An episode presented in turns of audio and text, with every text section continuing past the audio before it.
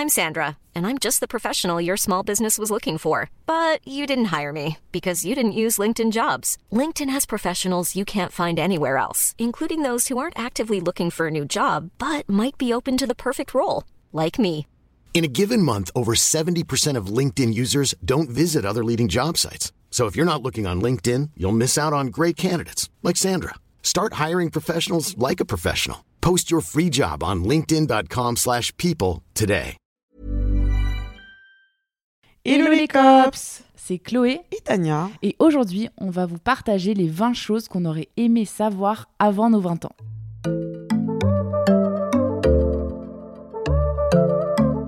Bon, les cops, on est super contente de vous retrouver pour ce nouveau podcast. C'est en fait une trend qu'on a vu passer pas mal sur les réseaux sociaux. Et la dernière fois, quand on tournait le podcast avec Kamal, on a eu cette idée euh, bah, pour le prochain de, de vous faire celle-ci. Et, euh, et du coup, bah, on vous a dressé une petite liste chacune des 10 choses qu'on aurait bien aimé savoir avant nos 20 ans. Bon, en réalité, ça aurait pu même être avant nos 15 ans ou nos, ou nos 12 ans ou peu importe. Mais euh, voilà, il y a des choses euh, qu'on a eues euh, comme bilan euh, sur notre vie, des vérités, je pense, qui peuvent marcher pour pratiquement tout le monde et euh, bah, qui nous auraient bien été utiles si on les Grave. avait su avant. Donc, euh, du coup, on va vous dresser la petite liste euh, avec Chloé. Ouais. Alors, tu Est-ce que tu veux commencer? Bah, Moi, j'ai bien batté, là, donc maintenant, c'est ton tour. Ok, d'accord. Alors moi, euh, la première chose que j'aurais aimé savoir, c'est que l'amour n'est pas plus important que l'amitié, il faut chérir les deux. Mhm. Et c'est vrai que on en a déjà parlé dans nos épisodes, mais c'est vrai qu'on a toujours tendance à mettre l'amour sur un piédestal. Mais moi, en fait, je me rends compte que mes amis, c'est un peu le ciment de tout. Et donc, du coup, je pense que c'est très important de ne pas forcément mettre en priorité l'un plus que l'autre. C'est vrai qu'on a tendance toujours à prioriser euh, son ou sa partenaire. Mais franchement, comme on dit, hein, tu peux te séparer de ton conjoint, et, mais par contre, tes amis, normalement, c'est pour la vie. Euh, bon, pas Mm. forcément, mais t'as capté l'idée, quoi. Mmh, en fait, c'est plus stable, on va dire. Surtout euh, de nos jours où j'ai l'impression que les relations elles sont un peu crazy. Euh, le mieux, c'est quand même de garder un équilibre entre les deux. Et c'est vrai que les amis, bah, force est de constater que bah, c'est quelque chose qui va pas trop avoir tendance à bouger puisque normalement si ton amitié elle est pas toxique c'est une amitié qui est assez euh, saine et stable et tu Mm. sais que tu peux compter sur la personne en cas de pépin même si tu la vois pas tous les jours euh, tu Ouais. sais que normalement tu peux compter sur elle et c'est- ce serait dommage de la perdre t'as envie de dire quelque chose Ouais, vois, non, j'allais dire, après, je pense pas avoir été en couple au point de ghoster mes amis. Je pense que ça m'est jamais arrivé. Mm. Mais euh, c'est quand même quelque chose dont j'ai pris conscience en mode qu'il fallait vraiment que je fasse attention, même en étant en couple, à avoir cet équilibre-là. Et je pense que je l'ai encore aujourd'hui. Je vois euh, tout le temps mes amis euh, et je vois MJM aussi en parallèle, tu vois. Mm, mm. Mais euh, je suis pas là en mode à me mettre en autarcie avec MJM pour vivre mon histoire. Non, j'aime bien aussi qu'il ait ses amis et que j'ai les miens.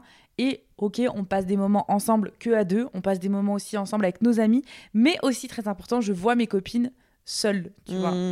Et je pense que ce qu'il y a de bien quand tu fais ça, c'est que tu t'assures une sérénité d'esprit que t'as pas si jamais tu mets tous tes œufs un peu dans le même panier avec ton mec, Mm. sachant que, bah, comme on l'a dit, les couples, euh, il y en a, on en voit à 50, 60, 70 ans, les gens ils peuvent se séparer, euh, Mm. rien n'est ancré dans la roche, et donc du coup, euh, c'est bien d'avoir euh, bah, cette sérénité de la- là d'esprit en te disant que, bah oui, t'es en couple, oui, t'es investi dans ton couple, mais à côté, bah, si jamais euh, t'as toujours tes amis et t'es toujours investi auprès d'eux, t'arrives pas comme une petite, euh, Ouais. une petite, je sais pas comment, une petite brindille au milieu d'un, je sais pas quoi. De ouf, pas trouvé mais, de métaphore. Mais tu sais, c'est même genre, euh, j'ai en- j'ai envie de pouvoir parler euh, de mon mec avec mes copines. Genre, euh, j'ai envie de pouvoir euh, Mm. bitcher sur MJM, dire à quel point il me casse les pieds. Non, on se doute qu'il écoute ce petit podcast. voilà.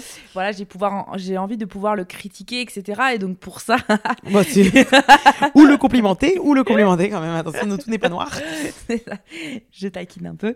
Mais euh, voilà, vous aurez compris l'idée. Donc je pense que c'est important aussi de passer, enfin de garder des temps. Pour pas passer des moments privilégiés avec nos amis quoi et Mm. pas tu sais ça peut être un peu ca- casse-pied genre quand ta pote elle ramène toujours son mec et tu peux plus voir ta pote seule Mm, non, mais c'est sûr, c'est chiant. euh. donc euh, Mm, Voilà. Non, trouver une balance. Moi, si je suis grave d'accord, c'est hyper important. Et moi, du coup, quelque chose qui pourrait se rejoindre, donc en deuxième euh, chose que j'aurais voulu savoir, c'est que pour moi, quand j'étais plus jeune, pour moi, être en couple, ça voulait vraiment dire avoir réussi sa vie. Genre, pour moi, vraiment, mon... j'avais l'impression que dans ma lignée de euh, ma vie, la... vraiment, la réussite principale, c'était être en couple, tu vois. Et en fait, maintenant que j'ai évolué, et franchement, bah, moi, j'ai pas été énormément en couple. Si tu mets tout bout à bout, j'ai dû être en couple environ un an euh, dans ma vie, j'en ai 27, et je me rends compte du nombre de choses que j'ai accomplies. Et je dirais pas que je les ai accomplies parce que j'étais célibataire. Je pense que tu peux aussi très très bien évoluer dans ta vie, faire plein de choses quand tu es en couple. Mais le fait est que bah, j'ai accompli énormément de choses, j'ai réalisé plein de rêves. Enfin, franchement, je suis hyper heureuse de la vie que j'ai actuellement, même si je suis pas en couple. Et en comparaison, je compare avec des personnes qui ont été en couple énormément de temps et qui, bah, à côté de ça, sont pas forcément plus heureux, ni épanouis, ni quoi que ce soit. Donc je me dis qu'en fait, je dis pas que être en couple c'est une mauvaise chose ou quoi, mais euh, je pense que c'est une bonne chose parmi plein de bonnes choses qui, qui, qui font que tu es heureux dans ta vie, tu vois. Est-ce que toi, quand tu étais plus jeune, et d'ailleurs, est-ce que vous aussi, les cops, quand vous étiez plus jeune, vous aviez cette idée-là que être en couple était égal à réussir sa vie ou, ou pas Et est-ce que ça a évolué? Mais euh, tu sais, même moi, euh, l'année dernière, je me disais, euh, mais pourquoi je rencontre personne? Pourquoi je suis pas dans une relation? Mais d'un autre côté, j'étais tellement heureuse aussi célibataire, mais c'était toujours dans un coin de ma tête que je sais pas, ma vie serait peut-être meilleure le jour où je serais en couple. Et en fait, quand tu es en couple, tu te dis, bah, ma vie n'a pas radicalement changé. Genre, mmh. certes, je suis en couple, mais je suis toujours la même, j'ai toujours, les, mêmes, potes, je fais toujours les mêmes trucs. Donc certes, mmh. tu peux avoir un petit truc en plus, mais euh, clairement, ça change pas non plus radicalement ta vie. Alors mmh. oui, je suis très heureuse et c'est peut-être la cerise sur le gâteau, mais euh, je veux dire, je trouve ça important quand même d'être euh, bah, heureux avant tout. Seul. Ouais, seul. Mmh, et tu vois, genre, il y a une personne qui m'a dit sur Insta l'autre jour, euh, parce que je parlais de ça, elle me dit Ouais, mais je trouve justement qu'il y a cette injonction de euh, on doit être heureux seul, mais si on n'y arrive pas et qu'on a besoin d'être en couple pour l'être, euh, t'envoies quel signal aux gens qui n'y arrivent pas, tu vois? Mmh. bah Après, moi, je pense qu'il y a des gens c'est comme ça qu'ils ont évolué, ils ont grandi comme ça, et donc tu peux pas leur imposer rester seul pour rester seul si ça te rend malheureux, tu vois. Mais peut-être même quand tu es en couple, essayer de réfléchir à toi, qu'est-ce qui te fait évoluer en tant que personne seule? Ouais, et qui tu es, qu'est-ce que tu aimes faire mmh, mmh, seul, mmh. enfin... Tu peux, tu peux le découvrir en étant en couple aussi, tu vois, mais ne pas s'oublier dans une relation ou se définir par le fait qu'on est en couple. Ouais. Tu vois, en je fait, pense qu'il y a des gens qui tombent dans ça un peu. C'est ça, mais moi, c'est aussi plutôt pour la question de, par exemple, tu vois, les personnes qui vont dire, bah moi, j'ai, il y a beaucoup de cops qui m'ont dit, bah moi, j'ai confiance en moi grâce à mon copain parce que, voilà, il m'a valorisé, il m'a dit que j'étais belle, et avant, bah moi, je me trouvais euh, pas à mon goût, etc. Et c'est grâce vraiment à lui. Et moi, je dis, ok, c'est cool si t'as aidé, mais moi, ma philosophie, c'est plutôt de se dire qu'il faut quand même cultiver son jardin, il faut quand même travailler sa confiance en soi mmh, mmh. seul, parce qu'en fait, ça veut dire que le jour où le mec il se casse, est-ce que tu as toujours confiance en toi? Est-ce que tu es toujours mmh. à l'aise avec le, ton reflet dans le miroir, tu vois? Ouais, ouais. Ou le jour où le mec il te fait une critique ou une remarque ou un truc, en fait, ça, ça va pas te casser en deux, tu vois?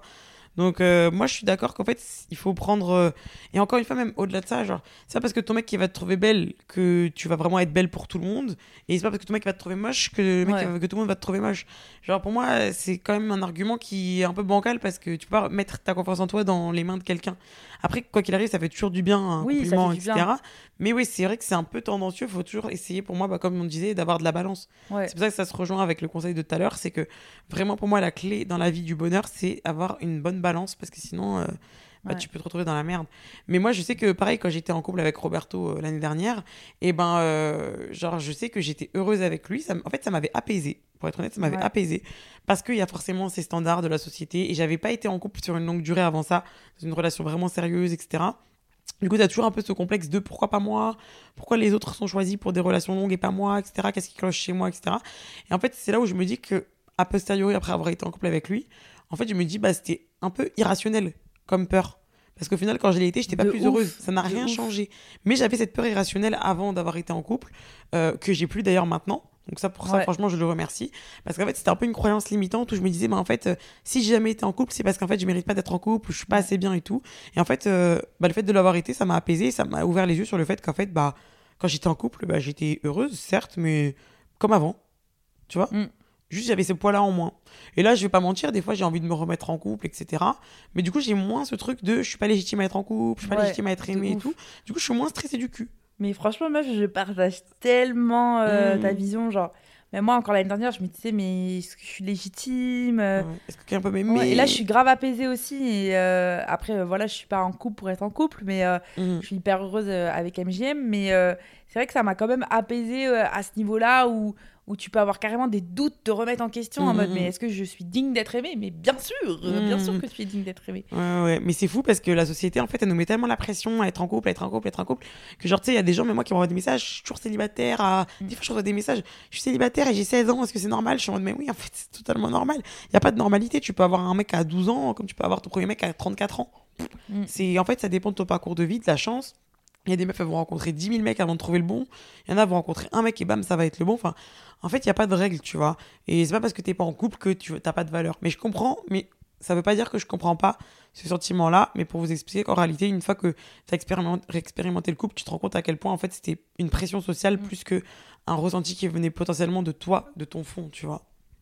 Ouais. Ah, une belle tirade encore de ta Tatania. Alors, à toi, Chloé.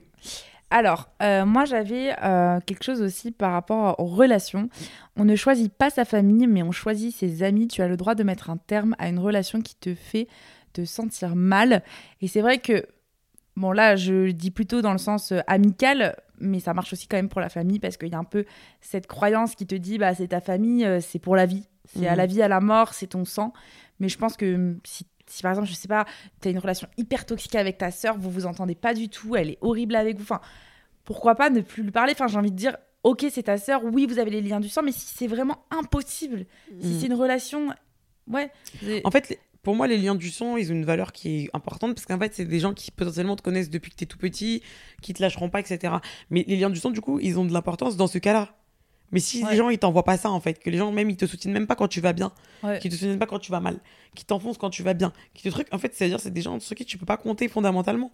Pourquoi est-ce que pour moi on dit qu'il faut considérer la famille? Parce que justement on dit que c'est des gens sur qui tu peux compter. Exactement. Mais si c'est des gens sur qui tu peux pas compter qui sont bancos de fou, en fait pourquoi tu devrais les considérer comme des valeurs sûres en fait? Elles ne sont pas. Et au final euh, et tu Tes amis peuvent être ta famille. Mais bien sûr, pour moi, clairement, moi j'ai vraiment de la famille euh, à travers mes amis où j'ai même des relations amicales beaucoup plus proches qu'avec ma famille. Genre moi, typiquement, même toi, Chloé, euh, je te parle peut-être même plus qu'avec ma sœur. Alors j'adore ma sœur, il y a pas de souci. Mais en fait, euh, le fait est que bah, qu'on se voit tout le temps, qu'on partage la même réalité, etc. Et donc du coup, bah, je te dis énormément de choses ou même avec mon daron, tu vois. Après, bon, comme je dis, c'est des gens sur qui, moi, dans mon cas, j'ai l'impression que je pourrais compter sur eux. Donc, forcément, je les chéris parce que je sais que même ma mère, même si je la vois pas tous les jours, je sais que je peux compter sur elle et je la chérirai jusqu'au bout, tu vois. Mais parce que j'ai la chance d'avoir ces personnes-là qui sont saines mm. autour de moi. Mais si, par exemple, ma sœur avait mis que des bah, par exemple, quand on était petite, avec ma sœur, c'était pas donné. C'était pas sûr. J'ai la garder dans ma vie euh, tout le temps parce qu'elle était méchante avec moi quand j'étais petite. Mais avec le temps, bah, notre relation, elle a changé parce qu'on a évolué. Maintenant, c'est plus pareil. Mais ouais, si ma soeur, elle avait été aussi méchante que quand j'étais petite. Ça été chaud. Maintenant, bah, je serais juste là. Déjà que là, on s'entend bien et on se calcule pas forcément parce que les vies font que nos vies font qu'on se voit pas trop. Alors, t'imagines si elle était méchante ouais. Je la verrai à Noël et basta, quoi. Et, euh, et du coup, tu vois, je le disais bah, pour la famille, mais à la base, je voulais aussi surtout le dire pour les amis, parce que je trouve que plus on vieillit, et plus c'est difficile parfois de mettre un terme aux relations. Tu sais, genre quand t'es dans la cour d'école, t'es en mode bah, bah t'es plus ma copine. Mais je trouve qu'à notre âge, ça va être compliqué de dire à une personne je ne te veux plus dans ma vie. Ah, je trouve c'est marrant, je trouve l'inverse moi. Ah je dirais après ce que j'en pense. Après, je trouve que ce qu'on va faire, c'est peut-être qu'on va s'éloigner naturellement, moins s'écrire, moins se mhm. voir et, et voilà, tu vas sortir progressivement une personne de ta vie. Mais euh, c'est vrai que je vois beaucoup de personnes qui restent avec des gens, qui restent amis avec eux parce que un peu ils se disent bah j'ai pas trop le choix bah si en fait tu as le choix, justement, on choisit ses amis. Donc si cette meuf elle est toxique pour toi, bah. Mmh. Non, mais je suis, je suis 100% d'accord avec ce que tu dis. C'est juste que moi, dans ma réalité de quand j'étais plus jeune, je trouvais que c'était beaucoup plus galère. Parce que tu es dans un microcosme hyper petit. Tu sais, ah quand t'es au collège et tout, on tu est. vois à l'école, etc. Ben ouais, t'es dans ta classe et tout. Enfin, euh, moi, je sais que j'étais dans des relations toxiques de fou euh, au collège et tout. Et c'était pas faute de vouloir m'en éloigner, mais en fait, tous les matins, de toute façon, tu vas te les retaper. Et tous les jours, tu vas faire les mêmes projets avec eux, etc. etc. Donc en fait, euh, je trouve que c'est vraiment super dur de se. Pour le coup, c'est le plus dur pour moi. Et après, quand tu grandis, au contraire, je trouve que tu as plus euh, ton caractère, tu peux plus t'affirmer, tu sais plus ce qui est OK pour toi de ce qui l'est pas. Et après, ce qui est dur, c'est la croyance, la croyance limitante de se dire. J'adore dire ce mot, ça fait très coach euh, thérapeutique, je sais pas ce mm. qui me prend. Mais. Euh, en gros, genre le fait de dire bah, je pourrais plus me refaire d'amis passer un certain âge, passer un an, mais en fait c'est faux. Moi, j'ai l'impression que chaque année, non, peut-être pas chaque année, mais au moins un an sur deux, tous les deux ans, j'ai l'impression que je rentrer quelqu'un dans ma vie que j'adore et avec qui, enfin, en fait, bah, ça, ça me tue parce qu'on se fait des passes. Parce que moi, du coup, je vais, je vais lire mon petit conseil parce qu'avant, je vais le dévoiler avant de le citer. Mais en gros, alors attendez, j'avais mis quoi? Voilà, les gens peuvent rester dans ta vie donc euh, pour toujours, mais il y a aussi des personnes qui vont t'accompagner sur une durée et c'est ok comme ça. En fait, il y a des personnes, je trouve, qui vont parfois rentrer dans ta vie et en fait, ils vont t'accompagner pendant une durée de ta vie qui va correspondre à une certaine phase. Par exemple, même il y a des gens, tu vois, il y a des gens ils vont sortir énormément. À un moment, ils ont besoin de sortir, d'être tout le temps dehors ou d'être en soirée tout le temps, etc. Et en fait, ça va répondre à un besoin à l'instant T. Peut-être ils fuient quelque chose ou peu importe, mais peut-être qu'ils vont se trouver un binôme à ce moment-là qui va correspondre à cet état d'esprit de cette période-là. Et ça veut pas dire que cette, période, que cette personne-là, tu dois la tège après, mais il s'avère que peut-être qu'elle va pas matcher avec un autre mode de vie que tu vas vouloir avoir plus tard. Et c'est pas grave Genre, il n'y a pas à en vouloir aux gens de pas vouloir accepter un changement et inversement. Genre, euh, les gens, bah, s'ils peuvent te faire du bien sur une phase donnée et après, bah, ils correspondent plus, bah, il faut pas leur en vouloir de plus être là. faut plutôt être heureux d'avoir pu partager ces moments-là avec eux. Et après, bah, moi, je trouve le mieux, c'est de continuer de les voir avec parcimonie. Ouais. Tu vois Moi, je trouve c'est sain de. C'est c'est malsain de cut complètement une amitié comme ça, ou même une relation, même si elle est toxique et tout. Moi, j'ai eu des amitiés un peu toxiques. Je les ai pas forcément cut complètement, tu vois. Mm. Mais j'ai pris mes distances, comme tu disais, et je continue de les voir de temps en temps parce que malgré tout, enfin, moi, en tout cas, dans mon cas, les gens avec qui j'ai été amie, même si c'était des amitiés toxiques, bah, il y avait quand même des choses que j'adorais chez eux. Sinon, je serais pas un minimum intéressée à eux au point d'arriver à une relation toxique. Du coup, bah, quand je les vois avec de- du recul, je passe des très très bons moments. Je, je sais que, bah voilà. Euh, est-ce que tu penses que ces personnes savent qu'elles ont été toxiques pour toi? Hum, pas forcément. En fait, j'ai l'impression, après, voilà, ça dépend des personnes, tu vois. Je pense qu'il y en a qui ont conscience, même on en a parlé et tout, a posteriori et tout. Donc oui, il y en a, oui, mais il y en a, par exemple, où j'en ai pas forcément parlé. C'était plus un ressenti de mon côté, ou alors des coups de malice que C'est j'ai appris. dommage. C'est dommage que t'en aies pas parlé directement avec En, la en fait, je pense que si j'en parle, parce qu'il y a des trucs qui sont quand même assez graves, pour que si j'en parle, limite, on se dise, bah, t'es bizarre de fou euh, d'être resté ami avec moi. Genre, c'est-à-dire Ah toi-même, ouais. t'étais faux cul. Parce qu'il y a des personnes qui m'ont fait des coups, je les suis a posteriori. Bon, comme c'était a posteriori, du coup, je suis en mode, bah écoute, c'est fait, c'est fait, je retiens. Et donc, du coup, je ferai moins confiance à l'avenir. Mais j'ai pas forcément envie de Et tu te sentais pas d'aller dire à la meuf, mais pourquoi tu m'as fait ça? Bah, tu sais, si c'est des trucs que t'as appris, par exemple, moi, il y a eu un truc que j'ai appris, euh, un coup qu'on m'a fait, un an en retard. Et du coup, bah, entre temps, je suis copine avec la personne, tu vois. Mais en fait, bah, pour vous mettre euh, dans le contexte, j'étais très amie avec une personne. Après, euh, le fait est que la vie nous a un petit peu éloignés, mais on est resté copines de loin. Et donc, du coup, cette relation qui était toxique à la base parce qu'on était tout le temps cul et chemise, a fait que, bon, ça s'est euh, ça s'est apaisé avec le temps. Comme on se voyait moins, il y a eu moins de toxicité, etc. Du coup, a posteriori, j'apprends qu'il y a eu ce coup-là par quelqu'un d'autre qui date d'il y a genre un an. Du coup, je me dis, à quoi bon remettre ça sur le tapis alors que la relation toxique l'est plus Vu qu'on s'est éloigné, tu vois. Donc, j'ai pas forcément envie de faire ça parce qu'en fait, je sais que ce serait bizarre. Même moi-même, j'ai l'impression que je passerais pour une faux cul de pas avoir réagi sur le coup. Et même, j'ai fait la paix avec ça. Juste, je suis en mode, voilà, je sais que maintenant, je pourrais plus que, être proche de toi. tenir. Voilà, je pourrais plus être proche comme ça, mais maintenant, ça n'empêche que je passe des moments avec cette personne. Mm. Et, voilà, euh, chaque, chaque cas est particulier. Genre, ouais. moi, c'est parce que moi, j'ai accepté comme ça, quoi. Et du coup, ça va grave avec euh, bah, la leçon que j'ai tirée aussi. C'est éloigne-toi des personnes qui ne font que parler sur les autres. Et euh, je trouve que hum, ça se vérifie tout le temps, en fait. Si t'es avec une pote qui fait que critiquer les autres, qui fait que parler... Enfin, si son sujet favori, c'est gossip, mais pas des gossips en mode euh, mignon... euh, tu as envie de savoir un petit peu les derniers potins, genre sympa. Genre non, une personne qui va vraiment critiquer tout ce qu'une meuf elle fait, qui va vouloir la rabaisser, etc., Mhm. se moquer. Bah, je trouve que c'est vraiment des personnes à, enfin, de qui il faut s'éloigner au max. Parce qu'en fait, si les gens ils font ça avec les autres, ils vont le faire avec toi. Ouais, et, euh, et franchement, moi, j'ai connu une ou deux meufs comme ça. Et, euh, et franchement, c'est dès que je les voyais, euh, elles voulaient bitcher sur tout le monde, quoi. Et en fait, le problème aussi, je trouve, de ces relations-là, c'est que tu vas te retrouver à te mettre dans ce cercle vicieux-là de, De le faire aussi. Sauf qu'après, du coup, tu vas culpabiliser et tu vas te foutre dans des merdes genre adjacentes parce que les gens vont finir par le savoir par A plus B. Sauf qu'en fait, toi, de base, t'es pas comme ça. Donc, t'aurais pas eu tendance à. T'aurais pensé dans ta tête, mais t'aurais pas forcément extériorisé, ce qui fait qu'après de toi, ça fait limite une faux cul. Parce que non, en fait, c'est des Ouais. cercles vicieux de Ouais. Alors Même que. ça t'incite à critiquer les autres, alors que là, de base, t'es pas comme ça. Ouais. Non, mais c'est c'est comme Twitter. Ouais. Twitter, pour moi, pareil, c'est la même chose. C'est le réseau le plus toxique. C'est que tout le monde critique. Du coup, tu finis par t'habituer à la critique et à te dire, bah, limite, c'est stylé parce que les gens ripostent et repartagent les critiques. Et donc, tout le monde va commencer à critiquer. Et c'est Ah, c'est horrible, n'importe genre. quoi. Mm. C'est n'importe quoi. Fuyez. Donc, ouais, clairement, euh, si une personne enfin, critique trop, et encore plus, parce que j'ai envie de vous dire, quand on est petit, on est un peu méchant, limite, euh, malheureusement. Surtout à l'âge adulte. C'est grave de le faire à Ah, l'âge voilà. adulte. En fait, quand Ouais, on est petit, je dirais bah, que c'est mauvais signe. Donc euh, voilà, faites attention. Mais aussi qu'à l'âge adulte, si ça vous fait le coup, oh là là là là, c'est que c'est vraiment quelqu'un qui est Mm. encore à, à un stade de vraiment pas développé et c'est une catastrophe quoi. Et tu vois, parfois en plus, tu peux être amené euh, à critiquer les gens, bah, justement pour te mettre dans le moule, pour plaire un peu à tes potes, etc. Et du coup, ça m'amène à une autre leçon de vie que j'ai apprise, qui est il n'est pas nécessaire que tout le monde t'aime. Et je pense que c'est encore difficile, même aujourd'hui, à l'intégrer. Tu vois, quand il y a des haters qui vont te reprocher des choses, moi, je suis en mode, mais pourquoi tu m'aimes pas? Genre, qu'est-ce que j'ai fait de mal?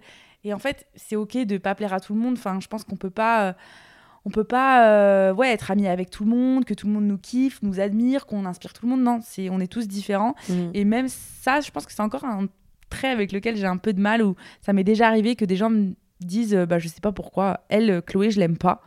Et j'ai jamais trop compris pourquoi, mais c'est comme ça en fait. en fait, c'est normal que ça fasse euh, chier, mais ça veut pas dire que tu dois changer pour leur plaire. Mm. Genre, ça fait toujours chier. Enfin, on va pas se mentir. euh, Tout le monde aimerait bien que tout le monde les aime, tout le monde aimerait bien que tout le monde les trouve beaux, tout serait parfait, voilà. Mais en réalité, si tu plais à quelqu'un, par exemple, qui va aimer, euh, même ne serait-ce que physiquement, parce que c'est le plus simple, mais les blondes aux yeux bleus, bah, c'est obligé que tu vas pas plaire au mec qui préfère les petites brunes aux yeux marrons. Genre, c'est juste une fatalité, tu vois. Donc, euh, pour moi, c'est pareil avec le caractère. Genre, il y a des gens qui vont avoir des opinions qui vont être complètement différentes des tiens, qui vont avoir des goûts différents. Et, voilà, quoi, c'est OK. C'est pour ça que, bon, moi, je me dis déjà, c'est incroyable. euh, Tu vois, par exemple, tu parlais des haters, mais c'est déjà incroyable qu'on ait réuni autant de personnes toutes les deux sur nos réseaux sociaux qui nous aiment bien. T'imagines, on a. Bon, après, peut-être on a. Allez, peut-être, je sais pas, on va peut-être avoir 2% de haters qui se cachent là-dedans. Mais je me dis, du coup, ça fait quand même plusieurs centaines de milliers de personnes qui nous aiment bien, wesh. Ouais. C'est trop bizarre, Ouais, en fait, euh, c'est une dinguerie. Enfin, limite, on est les élus du dieu. Non, je rigole. non, mais c'est vrai, c'est pas, tout... pas tout le monde qui peut dire qu'il y a des gens qui nous aiment bien. Enfin, c'est improbable. Moi, je sais que c'est une fierté euh, de fou, quoi. Ouais, je sais pas pourquoi le cerveau il a tendance à toujours se focaliser sur le négatif. Ouais, ouais, euh. je sais, c'est horrible, mais moi, des fois, c'est ce que j'essaie de me redire. Je me dis, franchement, dans la vie, mes amis, ils m'aiment. Moi, je m'aime. Ma famille m'aime. Il y a même des gens que je connais pas, mes abonnés qui m'aiment. Enfin, franchement, je vais pas me plaindre, tu vois. Genre, c'est plutôt euh, incroyable. Même si, effectivement, bah, il y aura toujours des gens qui nous aiment pas, mais bon, comme je dis, il faut mieux ne pas les calculer. Alors, moi aussi, je pense que j'en avais un petit peu euh, qui euh, pouvait matcher. Je pense que j'en avais un qui devait matcher. Euh, bah justement, bah c'est exactement le mien. J'avais écrit ça sert à rien de vouloir plaire à tout le monde, chacun a ses goûts. Et aussi, chacun est sans arrêt focus à penser la même chose que toi, tu vas penser, c'est-à-dire j'ai envie de plaire à tout le monde. Est-ce que les gens me regardent? Est-ce que je suis pas moche? Tu sais, quand t'es dans la rue ou en soirée, est-ce que je plais? Est-ce que les gens vont pas trouver que je suis habillée bizarrement, etc. En fait, moi, des fois, tu sais, je regarde les gens et ça me fait trop bizarre depuis que je suis petite, en fait. Quand je regarde un peu de loin et que je vois beaucoup de gens, je me dis, c'est quand même un truc de fou que le monde marche. Genre, en fait, que tout le monde s'emboîte avec tout le monde, que tout le monde a sa propre réalité dans sa tête, son monde, comme moi j'ai mon monde, tu vois. Et que tous les gens que tu croises dans la rue, en fait, ils ont leur monde dans leur tête et qu'on arrive De tous ouf. à cohabiter. Ouais. C'est vraiment une fourmilière de fou. C'est hyper impressionnant. Et du coup, de se dire qu'en fait, parce que toi, t'as comme insécurité ou comme pensée dans ta tête, etc. En fait, la personne que tu vas croiser en face, elle a aussi son petit monde dans sa tête et elle a sûrement ses insécurités, ses trucs. Et du coup, bah, en final, pff, ça sert à rien de se prendre la tête parce que vraiment, on a tous mille trucs à penser de plus que ce à quoi tu vas ressembler ou ce que tu peux dire, etc. Et tout au plus, la personne, elle te trouve moche. Bah, elle te trouve moche. Mais dans 5 minutes, elle t'aura zappé, genre. Alors, à moins que tu sois habillé abracadabra, euh, t'as mis des échasses, euh, un tutu violet, etc. Et bon, bah là, peut-être les gens vont se rappeler de toi. Mais sinon, euh, à partir du moment où même euh, t'es entre guillemets dans la norme, ou même que t'es un peu excentrique et tout, enfin, je veux dire, en tout cas, si t'habites à Paris, pff, moi, des gens qui s'habillent de Ouais, manière tellement excentrique, que j'en croise tous les Mm. 4 matins, euh, tous, les, tous les 10 minutes au moins, je vois une personne un peu habillée excentriquement, je me rappelle même pas du, du quart du tiers de qui j'ai vu, quoi. Et du coup, tu vois, ça me, ça me fait penser bah, à la prochaine leçon de vie que j'ai écrite, c'est euh, ne jamais mépriser quelqu'un parce que tu sais pas où il sera plus tard et peut-être qu'un jour tu auras besoin de lui. Mhm. Et euh, je trouve que c'est important de pas mé- mépriser les gens parce que comme on le dit, bah, on est tous différents, on a chacun euh, bah, nos vies, nos, intérêts, nos centres d'intérêt, etc. Et en fait, euh, j'ai pensé à cette leçon de vie parce que quand j'étais par exemple à Sciences Po, il y a des gens qui ont pu grave me mépriser parce que j'étais la nouvelle, que je suis arrivée en deuxième année, qui se connaissaient tous de la première année et tout, et donc c'était pas forcément simple et évident de s'intégrer. Mhm. Et du coup, il y a des gens qui ont pu un peu euh, me mépriser ou euh, ne pas euh, vouloir en tout cas m'intégrer dans leur groupe. même tu sais qu'on en parlait ce midi quand tu dois faire des, des exposés et que tous les gens se mettent ensemble et toi t'as pas de groupe parce que Mhm. personne te calcule et on te méprise un peu et tout. Et qu'au final, je vois euh, qu'aujourd'hui euh, ils sont dans mes DM et que ça me demande de partager euh, leurs projets, leurs startups, euh, leur association, ceci, cela. Je suis en mode ah bah D'un coup, t'as besoin de bizarrement, moi. ouais. Ouais, Ouais, d'un coup, ouais. t'as besoin de moi. D'un coup, je suis intéressante. Mm. Euh, non, mais c'est clair. Moi aussi, ça m'a fait un peu le coup avec des personnes euh, qui n'étaient pas forcément hyper méchantes, mais qui me considéraient pas ou, avec qui j'ai eu des petites embrouilles, mais tu sais, des petites embrouilles que j'avais rien fait pour avoir, tu vois. Et du coup, je me dis, bah, en fait, si vous vous rendez compte que vous étiez méchant, en fait, c'est des gens, c'est, je pense, ils, ils se rendent pas compte qu'en fait, ils ont été méchants à un instant T. Du coup, ils se permettent de fou. Ils Mm. reviennent comme ça, comme si de rien n'était. Alors que je suis désolé, mais on n'oublie pas, genre. Et ça, pareil, c'est l'air de rien, c'est un conseil. Tu peux pardonner, mais il faut pas oublier. Parce que après, du coup, tu deviens trop gentil. Moi, je trouve, euh, c'est un conseil que j'avais pas prévu de dire, mais c'est vrai. Pardonner, c'est ok. Par contre, oublier, non. Parce que si tu oublies, en fait, après, tu- c'est la porte ouverte à réaccepter des situations qui t'ont mis dans des, dans des positions où t'avais pas envie d'être, en Ouais. fait. Mais après, il y a aussi, euh, euh, ça pourrait être aussi une leçon de vie de se dire que on peut changer, les gens peuvent changer. Mhm. Et euh, ça, c'est vrai que je trouve que de base, tu es en mode, bah, j'ai une embrouille avec cette personne, c'est terminé. Mais en fait, je pense qu'on peut tous évoluer, tu vois. Je pense que même moi, j'ai pu, je j'ai jamais harcelé des gens ou que j'ai jamais fait des trucs de fou. Mais je pense que j'ai pu quand même, par exemple, me moquer euh, en- Mm. gentiment, tu vois, mais j'ai pu avoir des comportements euh, Ouais. pas ou un très qui louables. consent, ou Ouais. des choses comme ça. Genre, les gens, ils critiquent et toi, t'es à côté, tu dis rien, ou des trucs comme Mm. ça, quoi. Ouais, mais après, personne n'est irréprochable, tu vois. Mais euh, déjà, c'est bien de le reconnaître et c'est bien de savoir ce que c'est, comme ça, tu ne reproduis pas dans le futur. Mais oui, euh, c'est sûr que les gens, ils peuvent changer. Et je pense que, justement, euh, surtout jusqu'à l'âge adulte, etc., c'est là où tu vas être le plus amené à changer. Et en vrai, tu continues de changer, je pense, tout au long de ta vie, mais disons que après, tu penses que tu as quand même un rythme de croisière qui s'installe et voilà. Ouais. Mais euh, tu vois, ça me fait penser à tout à l'heure, on parlait d'amitié. Et je trouve que ça, c'est quelque chose qu'il faut aussi savoir accepter. C'est que, comme tu disais, bah, parfois on va être amis à un instant T et c'est OK. Et je trouve que ça se vérifie parce que, par exemple, j'ai des amis d'enfance avec qui j'ai grandi et maintenant on est tellement, tellement différentes qu'on va plus forcément avoir euh, bah, les mêmes envies aujourd'hui. Et Mm. du coup, bah, c'est c'est OK en fait. Tu vois, on a chacun, chacun évolué et aujourd'hui, bah, peut-être qu'on n'est plus sur la même longueur d'onde et c'est pas grave, tu vois. C'est pour ça que je pense qu'il y a des gens qui sont vraiment faits pour t'accompagner pendant des périodes et après il faut les laisser partir. Mm. Mais après ça veut pas dire couper les ponts, Ouais. etc. Mais juste, euh, bah, tu peux prendre des nouvelles de temps en temps, etc.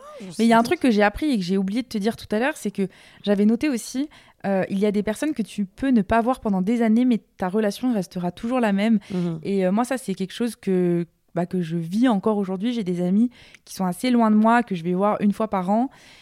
Ou euh, même, il y avait une amie là, que j'ai revue il y a pas longtemps, et euh, je sais pas si elle écoutera ce podcast, mais on a calculé, ça faisait 3-4 ans qu'on s'était Mhm. pas vus. Et au final, quand je l'ai revue, c'était normal. Genre, euh, Mhm. j'ai l'impression. euh, Comme si rien Ouais. n'avait changé. Mm. Ouais. Mais c'est ça aussi l'amitié. C'est que des fois, tu peux ne pas voir la personne pendant mille ans et en fait, vous allez rester les mêmes personnes. Les mêmes personnes dans le fond, pardon. Moi, je sais que ça m'a fait ça là-bas, justement, avec mon ami Lee, là, le chinois. Bon, il est chinois pour de vrai, hein, c'est pour ça que je dis ça. Et, euh, et en gros, euh, bah, je suis censée euh, peut-être aller le voir. Enfin, on a rediscuté là en FaceTime. Ça faisait, je pense, peut-être un an au moins qu'on s'était pas vu en FaceTime et ça doit faire quatre ans qu'on s'était pas vu. Je l'avais rencontré quand j'étais à Singapour. Et en gros, bah, on a discuté on s'est dit, mais en fait, on devrait grave se voir. Et du coup, on s'est dit, pourquoi pas que j'aille en Chine. Faut le savoir. Ouais. Faut que je vois comment ça marche les papiers, etc. Mais je me dis grave, en fait, parce que quand je l'ai au téléphone, moi, au début, j'avais une appréhension. Je me suis dit, bon. Ça te stressait un peu, limite. Ça me stressait Mm. un peu parce qu'en plus, je sais qu'entre temps, il avait eu des petits soucis de santé et tout. Donc, je me suis dit, peut-être, il a peut-être un peu perdu la joie de vivre ou des trucs comme ça, tu vois. Et c'est vrai, tu peux pas savoir en vrai comment les gens traversent les épreuves. Et moi, en plus, bah, faut savoir parce que, attention, essayé de l'appeler, etc. Mais lui, il est sur WeChat et tout. Donc, en fait, Ah euh, des oui. fois, je lui ai envoyé des messages sur WhatsApp, euh, des dizaines de messages. Et en fait, Ils ont euh, pas WhatsApp là-bas. bah, non. Après, il peut avoir WhatsApp avec son VPN et compagnie, mais genre, j'ai l'impression que limite, il utilise WhatsApp pour moi. Ah ouais. que, voilà, Ouais. et même Insta, ils l'utilisent pas trop. euh, Mm. Ils ont deux trucs, ils ont WeChat et un autre truc. Mais bref, et donc ce qui fait que, en fait, des fois, bah, on n'était pas en contact pendant longtemps. Et là, quand je l'ai revu au téléphone, vu que ça faisait un an qu'on s'était pas parlé de vive voix, je me suis dit, wesh, ça se trouve, ça va être hyper étrange, etc. Et en fait, euh, pff, au bout de deux minutes, j'étais en mode, oh, ça y est, c'est re mon petit lit. euh. En plus, c'est en anglais. C'est sûr, ça rajoute aussi une petite barrière supplémentaire Ouais, parce que vrai. quand j'étais à Singapour, je parlais tout le temps anglais avec lui. Du coup, euh, putain, je raconte ma vie de fou. Mais bref, quand j'étais tout le temps là-bas, bah, on parlait anglais. J'avais oublié, enfin, tu sais, oublié que je parlais en anglais à l'époque parce que j'étais tellement dans mon truc, je- ça me paraissait être du français, tu vois. Et du coup, quand je l'appelle, des fois, je suis un peu en mode, oula, mon anglais rouillé là. des fois, je dis n'importe quoi. J'arrêtais pas de dire euh, 100 au lieu de 1000. Du coup, ça voulait plus rien dire parce que je calculais les billets, etc. Bref, c'était n'importe quoi. Mais. En tout cas, oui, la distance euh, et la durée peuvent euh, faire peur, mais en réalité, des fois, euh, Mm. L'amitié, si elle est là, elle est là, quoi. Après, euh, bah, juste, j'avais, parce que je parlais de voyage, je vais partir sur une de mes leçons. J'avais partir en voyage seul peut te faire peur, mais ça va permettre de te connaître et de prendre confiance en toi. Moi, je sais que bah, justement, quand je suis partie à Singapour, faut savoir qu'il y avait deux personnes que je connaissais, mais je suis pas partie en même temps qu'elles et je les ai pas vues justement parce que c'était des meufs qui, j'en ai parlé il y a deux secondes, des meufs qui avaient fait des embrouilles quand j'étais à l'école pour rien, qui après du coup sont revenues euh, s'excuser carrément euh, plus tard. Euh, et en fait, elles, elles allaient aussi à Singapour à ce moment-là. Donc moi, clairement, j'allais pas les cal- calculer parce qu'elles avaient été mauvaises avec moi, tu vois. Et donc, on n'a pas pris les mêmes billets d'avion. Même, on était sur un énorme campus, donc je les ai croisées en tout deux fois en six mois. Donc, comment te dire que j'étais vraiment solo, solo, solo. Je connaissais personne d'autre. Et franchement, au début, ça fait peur parce que tu te dis, bah, je suis à l'autre bout du monde. euh, genre, même comment je vais me refaire des amis? Est-ce que les gens vont apprécier mon humour? Est-ce que, euh, tu vois, tu, tu sais pas, tu vois.